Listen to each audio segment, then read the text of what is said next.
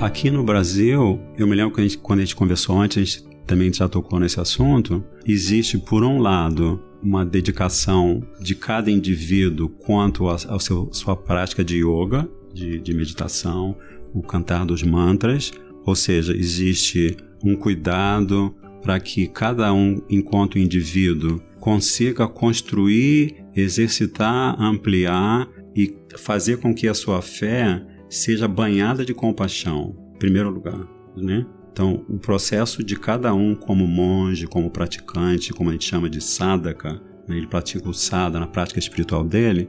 Então, existe com certeza esse elemento é, dentro do que nós conhecemos como o movimento Hare Krishna. Mas, ao mesmo tempo, todos os mestres da tradição da consciência de Krishna, eles são muito voltados para beneficiar aqueles que são os desvalidos e desfavorecidos.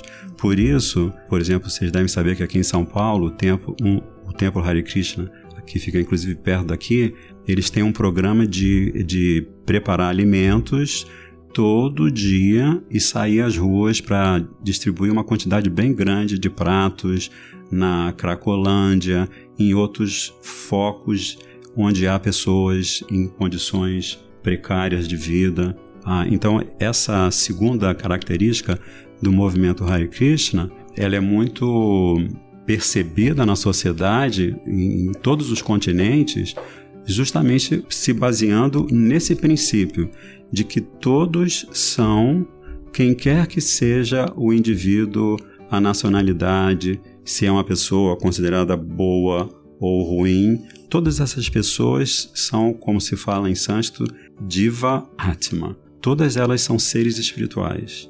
Elas podem estar por quaisquer que sejam as circunstâncias, pode ser um fator kármico, pode ser um fator da tradição familiar, etc, etc, etc, mas todas elas têm o direito intrínseco e eterno de serem atendidas.